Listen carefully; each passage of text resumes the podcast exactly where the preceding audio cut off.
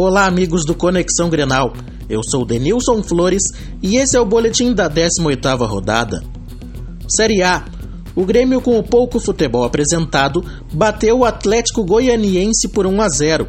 O gol foi marcado pelo volante Michel na segunda etapa. O tricolor fecha o turno no domingo, às 16 horas, quando recebe na Arena o Atlético Mineiro. Série B. Na última terça-feira, o Inter recebeu o Goiás no Beira-Rio e goleou por 3 a 0. William Potker, Leandro Damião e Carlos marcaram. O Colorado volta a campo no sábado e enfrenta o Guarani no estádio Brinco de Ouro, às 16 horas e 30 minutos. Para o Conexão Grenal, Denilson Flores.